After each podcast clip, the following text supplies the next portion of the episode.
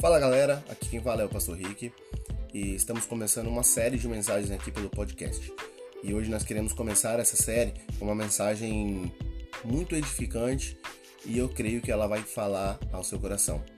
O tema dela é o segredo de Satanás, que se encontra o texto base é Romanos 6:11 até o 23 e 1 João 4:4, que diz: "O maior é aquele que está em vós do que aquele que está no mundo".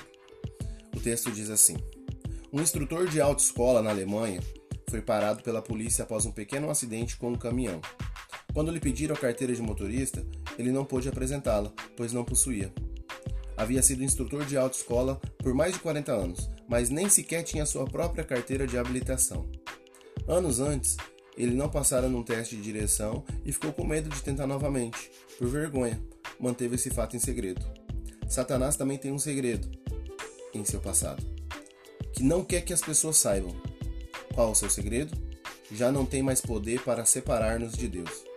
Nosso inimigo não quer que ninguém saiba dessa verdade, pois seu plano é manter os incrédulos controlados pelo pecado e os cristãos enredados no pecado. É verdade, por causa do pecado fomos separados de Deus, mas quando morreu na cruz, Jesus carregou todos os nossos pecados e levou sobre si o nosso castigo da morte. Porém, Deus ressuscitou Jesus dos mortos e ele agora reina nos céus.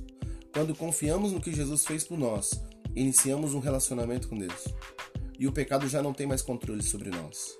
O apóstolo Paulo escreveu: Porque o pecado não terá domínio sobre vós. Romanos 6,14. Já não estamos separados de Deus, fomos libertos da escravidão. Versículo 18. O segredo de Satanás foi desvendado. Há algum segredo em seu coração que precise ser confessado a Deus?